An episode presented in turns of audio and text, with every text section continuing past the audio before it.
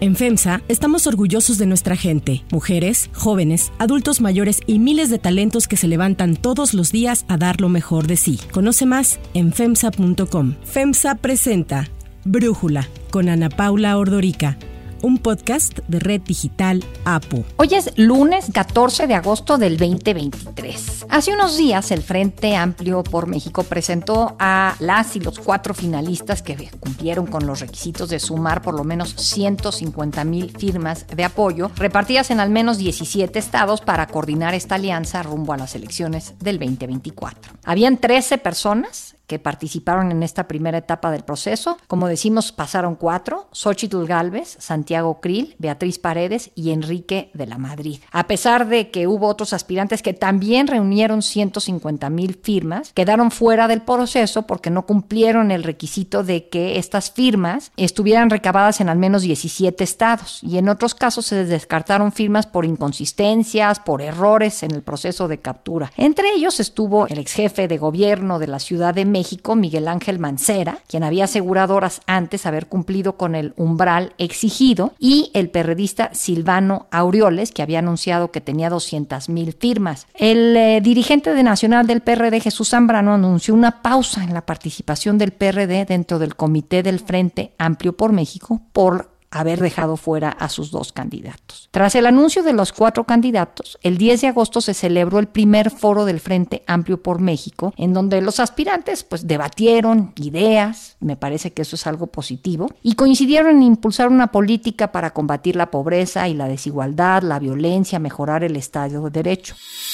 Este México no tiene por qué ser así. Este México tiene que ser mejor, porque un mucho mejor México sí es posible. Y ese México pasa por ponernos de acuerdo y por sacar a Morena del poder. La sociedad civil y los partidos políticos evidenciaron su capacidad de responder a este autoritarismo con una oferta política innovadora y trascendental, el Frente Amplio. Mientras que López Obrador quiere concentrar el poder en un solo mando. Nosotros, los del frente, queremos democratizarlo en un gobierno de coalición. Mientras que López Obrador fomente el odio, nosotros, los del frente, queremos fomentar la reconciliación nacional.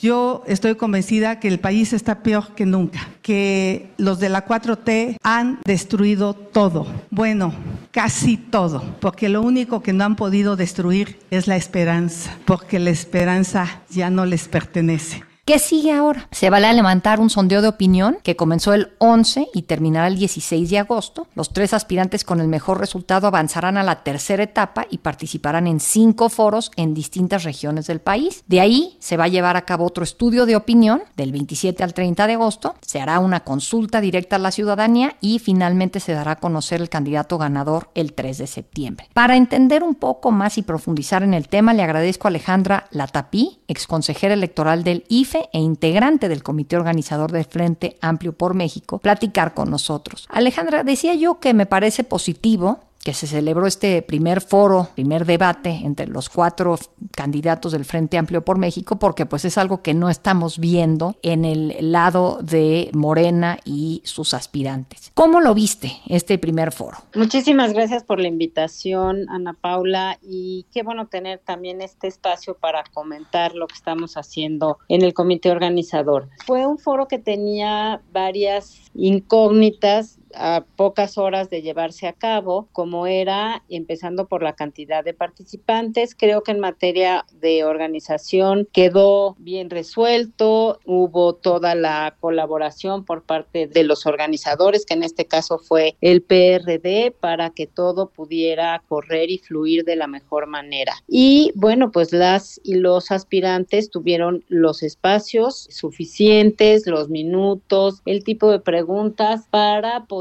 explayarse en lo que era el primer objetivo, hablar de su experiencia, de quiénes son, de cómo ven el país, de las visiones de este país, una mirada de diagnóstico y una mirada al futuro y exponer sus prioridades. Ahora, digo, lo que llamó mucho la atención previo a y durante este especie de debate foro es la postura del PRD, ¿no? Que ya mencionaba. El hecho de que se sintieron excluidos porque sus dos candidatos quedaron fuera y no acudieron al foro. Ahí se mm, todos mencionaron un poco a Jesús Zambrano, a Silvano Aureoles, a Miguel Ángel Mancera, pero pues no estuvieron ahí. Quiero saludar de manera muy especial a mi amigo Jesús Zambrano y por su conducto a toda la militancia del PRD. Jesús, tú y tu partido son indispensables en el frente. Aquí los esperamos y estoy convencido de que sabremos conciliar y llegar a los puntos de reencuentro. ¿Qué piensas de esto, Alejandra? Mira, desde un principio esto se planteó como una competencia intrapartidista en donde los criterios se establecieron desde un principio, donde cada una de las personas aspirantes firmó un compromiso para reconocer y respetar los resultados y donde las reglas estuvieron fijadas y en ellas no se estableció nunca que se tratara de una representación partidista equitativa o igualitaria, sino de personas aspirantes vinculadas o no con partidos políticos que harían el esfuerzo por llegar. Entonces, las reglas que se conocieron desde un principio y si quieres podemos abundar en esos criterios que no se cumplieron al momento de la validación, cuáles fueron y por qué sí, se claro. fueron este, eliminando algunas de estos puntos. Bueno, a ver. En primer lugar es que si tú recordarás en un principio, la plataforma no fluyó de la manera que se esperaba y esto se debió, bueno, afortunadamente lo detectamos en un principio por la cantidad de personas que quisieron registrarse y se creó un cuello de botella terrible eh, porque se hacía la validación en línea. Esa validación en línea en qué consistía? En que cada una de las informaciones, es decir, el correo, la credencial del lector y la fotografía, salían de esa plataforma para ser validadas. Entonces, esa validación se tuvo que pasar a un segundo momento, a un segundo plano, no en línea, no en ese momento para que la plataforma fluyera. Se explicó a cada una y a cada uno de los equipos de las y los aspirantes que se estaba llevando a cabo esta modificación modificación, es decir, que la validación fuera posterior. Recordarás también que del comité organizador no emitimos un solo reporte ni cifra previo al día 9, porque ese fue el compromiso. Si alguien obtuvo algunas cifras y las difundió, ese pues será responsabilidad de quien quiso pues manejar esos datos que no eran los datos oficiales porque todavía no estaban validados. Eso se explicó y se les dijo a los equipos de las personas aspirantes. Después del proceso de validación, pues sí se encontraron estas irregularidades, estas inconsistencias y bueno, pues se aplicaron según los criterios establecidos. Es decir, eh, sobre todo lo que ha generado más confusión es en cuanto a la dispersión, porque se tenían que lograr en 17 estados con un mínimo de mil, pero con un máximo de 20 mil. Todo aquel que tuvo 20 mil 001 en adelante, esos registros se fueron al padrón, pero ya no contaron para las simpatías. Claro. Y en ese sentido, Alejandra, pues, ¿qué piensas de la postura de Jesús Zambrano y las quejas que hemos escuchado, sobre todo de Miguel Ángel Mancera? Estoy inconforme. Mira, se cita para conocer de este resultado a las, a las 17 horas y a las 16.49 envían un correo electrónico con una serie de consideraciones, simplemente diciendo pues que no se reunieron los requisitos sin mayor explicación. Voy a hacer ejercicio de mi derecho de audiencia simplemente para poder estar en actitud de valorar si acudo a los tribunales o no acudo a los tribunales. Pues mira, ya se les dio a las dos personas inconformes su derecho de audiencia para que les quede claridad de cómo fue tomada la decisión. Se están solicitando algunas otras informaciones, las cuales se irán dando en cada momento y pues cada quien está libre libre y respetaremos su derecho a acudir a las instancias que consideren pertinentes. Si creen que, bueno, agotar instancias partidistas, como también se estableció en la invitación, y bueno, pues correr por las vías que ya existen. Ahora, tú como integrante de este comité organizador, Alejandra, ¿qué has visto o qué han pensado respecto de los señalamientos que le han hecho las autoridades, el Poder Judicial al presidente López Obrador sobre cómo se refiere a Xochitl Galvez, pues incluso lo que lo llevó al presidente a decir que él era el que recibía ataques o violencia de género, que si el género nada más era femenino, ¿no? Todo lo que me dicen a mí, no hay violación de género, o el género es nada más femenino. ¿Qué están pensando ahí dentro del comité organizador? Mira, precisamente esas son decisiones de la autoridad judicial, tanto del Poder Judicial, del Tribunal Electoral y también el INE ha dado a conocer sus resoluciones y lo que nosotros hacemos es ser y cuidar el absoluto respeto a las resoluciones que hayan eh, emitido cualquiera de las autoridades. Lo que estamos viendo en materia de las expresiones personales de un jefe de Estado, pues no son sorpresa a lo largo de estos cinco años de gobierno, en donde pues siempre hay un abuso del poder, de los recursos públicos y en esta ocasión pues frente a la posibilidad de, de que figuras de la oposición o que de un proyecto de la oposición puedan poner en riesgo un proyecto personal de poder. Alejandra Latapí, muchísimas gracias por darnos este análisis y platicar con nosotros para Brújula. Gracias a ti. Además de platicar con Alejandra Latapí, buscamos a Federico Berro analista, invitado frecuente aquí en Brújula, para que nos dé también su visión de lo que ha sido este avance del Frente Amplio por México en esta primera etapa y en específico el foro del jueves pasado. Federico, ¿tú cómo lo viste? ¿Qué te gustó y qué no te gustó del debate del jueves pasado? Bueno, mira, en primer término, el balance hasta ahora es muy positivo por una razón. Prácticamente desde que tomó posesión Andrés Manuel López Obrador, la oposición no había tenido una oportunidad de articular una presencia mediática, e impactar lo que se llama la agenda de la discusión pública. Y lo que ha ocurrido prácticamente desde que se presentó el modelo para la selección de su candidato presidencial. Ellos dicen que es el coordinador de quién sabe qué diablos. La verdad es que estamos en el mundo de la simulación, promovido por el propio presidente. La oposición lo que ha tenido que hacer, pues es aprovechar finalmente este espacio que lo creó el mismo presidente con el tema de los aspirantes oficiales. Pero lo que quiero decir más que todo es que la oposición ha hecho sentir su voz, ya tiene varias semanas, tiene que ver con el sorpresivo modelo de selección del candidato y también con la irrupción de Xochil Gálvez.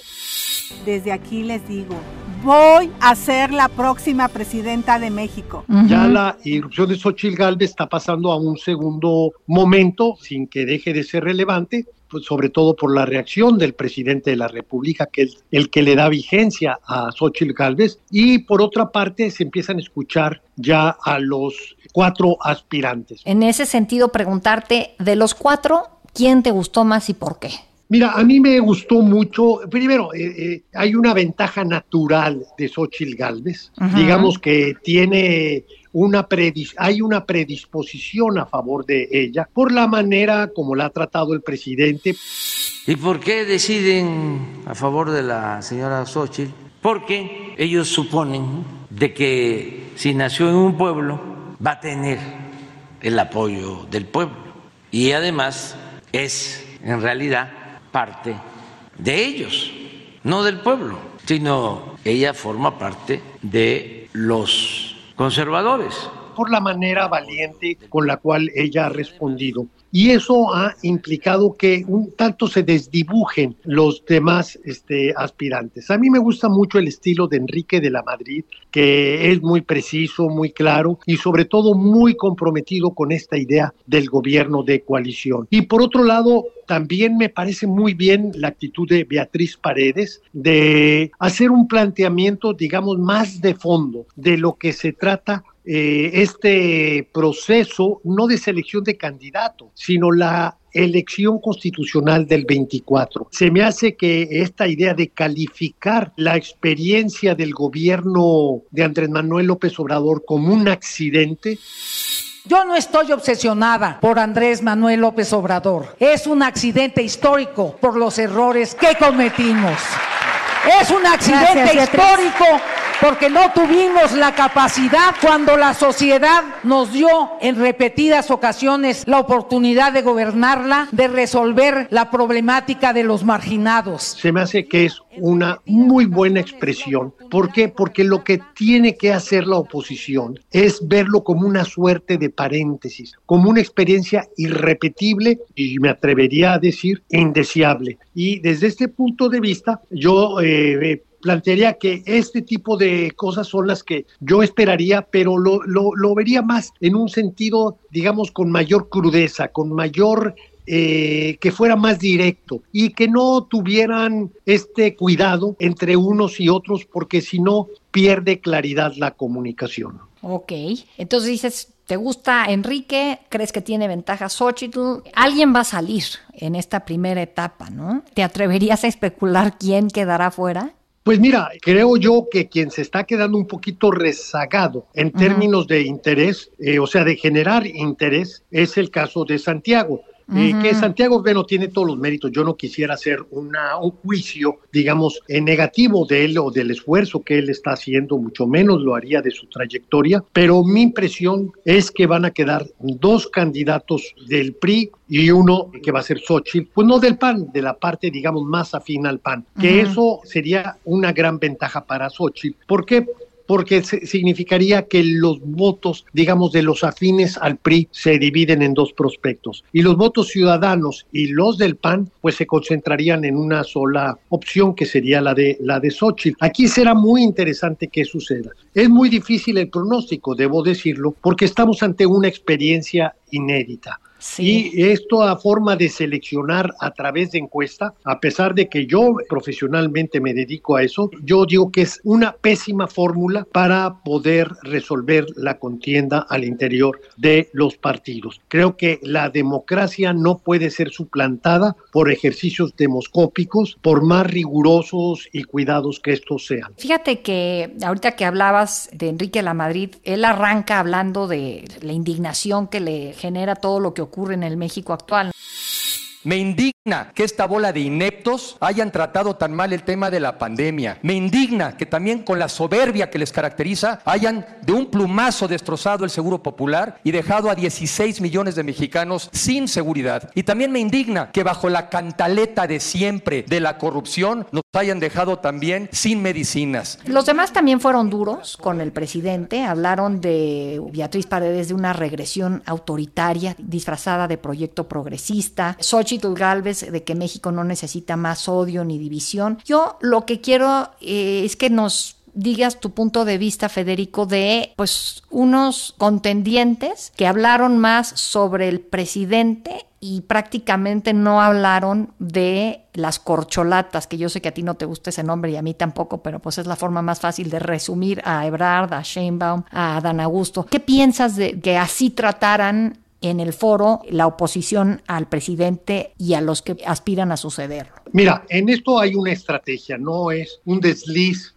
o una ocurrencia. La estrategia que te diría ahora es que al menos uno de los ejercicios, que es el de la consulta a estos dos millones de personas que se han registrado, son dos millones de personas que están en contra del presidente. De manera tal que tú lo que tienes que hacer es enfocar tus baterías hacia el presidente. Y esto es por dos consideraciones. La primera, porque es el jefe de gobierno y segundo, porque es la figura dominante de la oposición. En otras palabras, los aspirantes oficialistas no pintan, no son objetivo, no vamos, este, y como no hay una suerte de situación de igualdad para poder debatir, sería una suerte de desperdicio el enfocar las baterías, por ejemplo, a las malas decisiones de Claudia Sheinbaum o de Marcelo Ebrard, etcétera, etcétera. Entonces, para ese dos millones de personas es mucho más rentable y les dice mucho más lo que tú puedas señalarle desde un punto de vista crítico al presidente. Respecto a la encuesta, es otro ejercicio, pero nuevamente, como aquí lo que se está, eh, las opciones son opositoras, el que mejor se oponga al presidente es el que tendría en principio mayores posibilidades. Un México sin la división y la polarización que hoy tenemos, sin el enfrentamiento entre mexicanos y sin un presidente como el hoy tenemos. Ahora, va a venir otro momento y el momento es una vez que concluya este proceso. Es algo que parte en septiembre y ahí el reto va a ser de construir Andrés Manuel López Obrador. Entonces, este ejercicio de deconstrucción yo diría que es el paso al cual tendrán que llegar la oposición. La pregunta que está en la mesa es, ¿se le puede ganar a Morena y a la, al aspirante del oficialismo? Y yo te digo, inequívoca, claro que sí se le puede ganar, incluso bajo el supuesto de que Movimiento Ciudadano va a postular a un candidato, presuntamente el gobernador de Nuevo León, aún bajo esas consideraciones yo te diría, sí es posible tener alternancia en la presidencia, pero esto va a requerir no nada más de una figura, sino de una especie de ejercicio colectivo donde la sociedad tendrá un papel importante, los partidos también, pero sobre todo la sociedad y una estrategia muy imaginativa para poder despertar esperanza y que no se trata este juego exclusivamente de eh, cuestionar al presidente de la República, sino al contrario, decir, hay cosas que él está diciendo, pero las está haciendo mal. Y en ese sentido yo podría estar de acuerdo en este, este, pero no estoy de acuerdo ni en las formas ni en los modos. Federico Berrueto, muchísimas gracias por tu análisis y por platicar con nosotros. Muchas gracias, Ana Paula.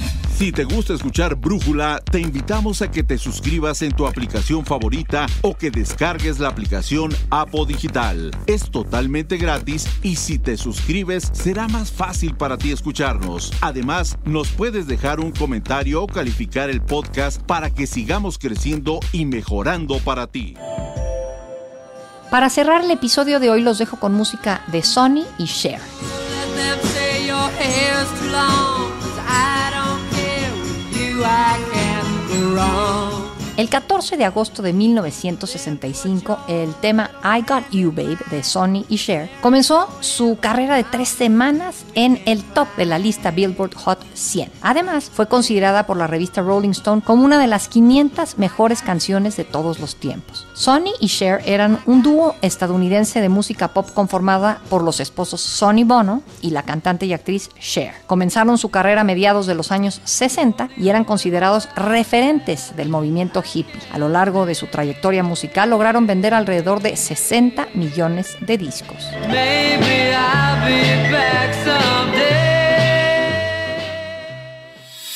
Yo soy Ana Paula Ordorica. Brújula es una producción de Red Digital APO. En la redacción, Ariadna Villalobos. En la coordinación y redacción, Christopher Chimán. Y en la edición, Cristian Soriano. Los esperamos mañana con la información más importante del día. Oxo, Farmacias ISA, Cruz Verde, Oxo Gas, Coca-Cola FEMSA, Invera, Torrey y PTM son algunas de las muchas empresas que crean más de 245 mil empleos tan solo en México y generan valor como parte de FEMSA. FEMSA presentó Brújula con Ana Paula Ordorica, un podcast de Red Digital APO.